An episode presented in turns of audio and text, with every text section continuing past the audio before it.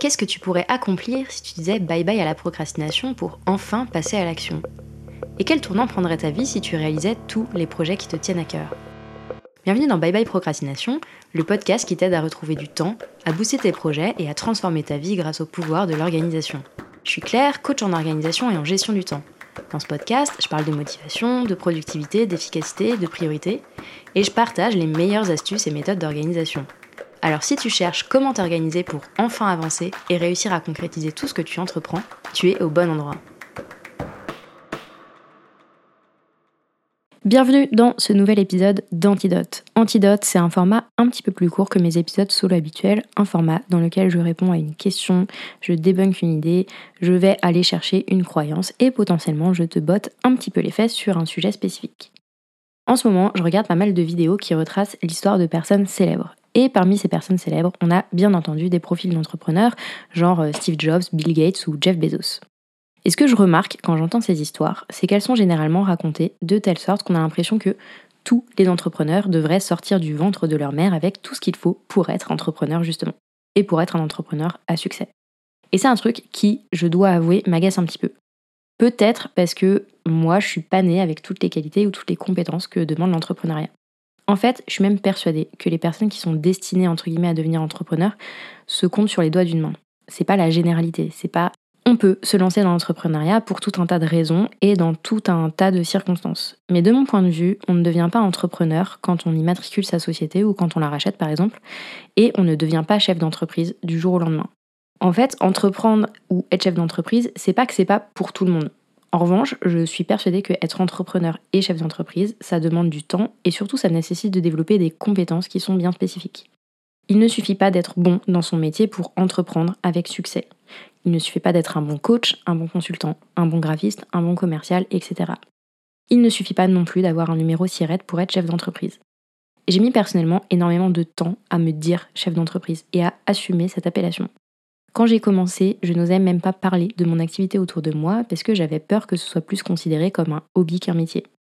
Et puis au fil du temps, à force de m'obliger un peu à en parler, j'ai affiné mon discours et je me suis définie comme coach en organisation et en productivité. Et c'est comme ça que je me présentais aux gens que je rencontrais. Après tout, c'est mon métier, donc ça paraît assez logique.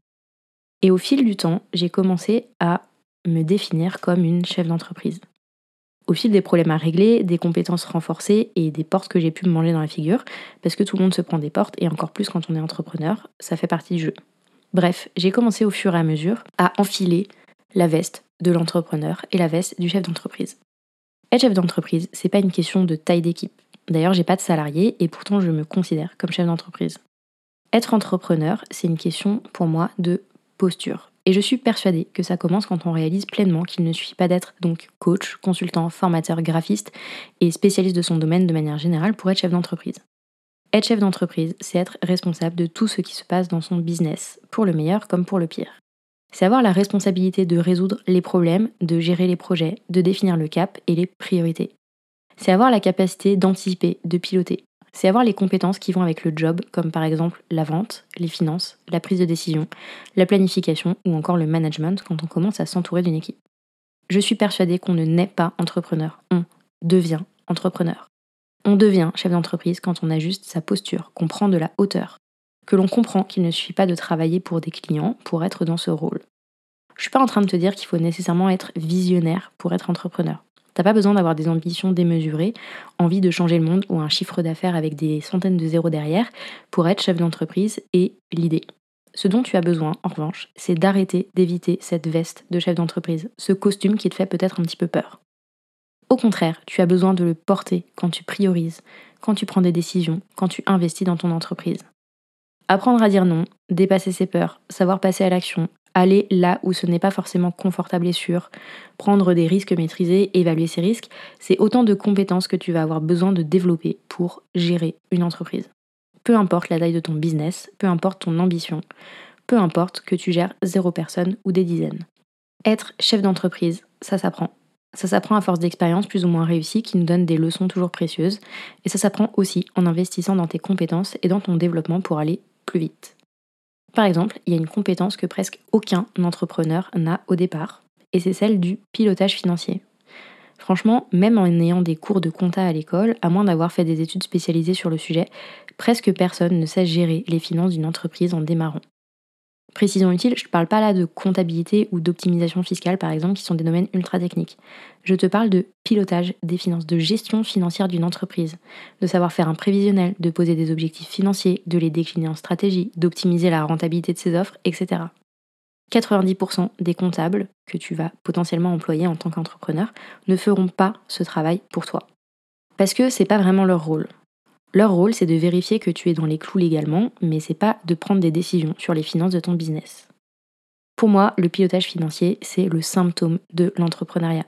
Et c'est une des compétences qui est certes le moins sexy, mais aussi une des compétences les plus précieuses à acquérir quand on est entrepreneur, quel que soit le stade de développement de son business.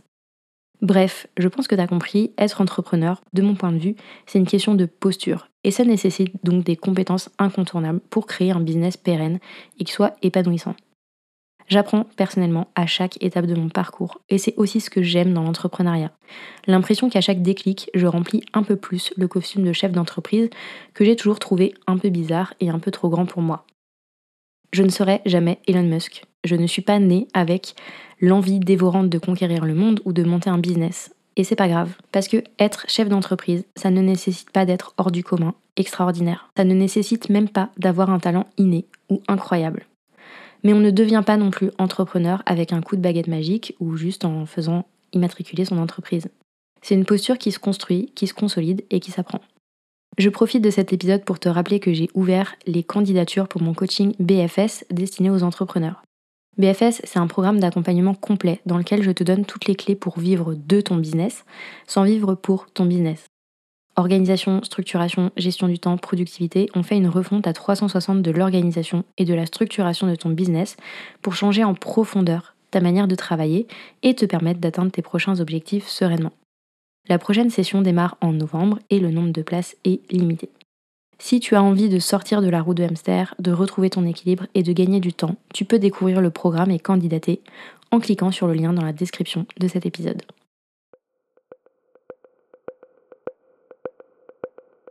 J'espère que tu as aimé ce nouvel épisode de Bye Bye Procrastination et que tu y auras trouvé l'inspiration et la motivation pour faire avancer tes projets un petit pas après l'autre. Si c'est le cas, je t'invite à mettre 5 étoiles sur ton application préférée, à me laisser un commentaire ou à partager cet épisode autour de toi. Et si tu veux vraiment dire bye bye à la procrastination, va vite télécharger le guide gratuit 5 étapes pour arrêter de procrastiner que tu peux trouver sur mon site internet theminimalplan.com. Je te mets le lien vers le guide gratuit dans la description. On se retrouve très très vite pour un nouvel épisode de Bye Bye Procrastination. À bientôt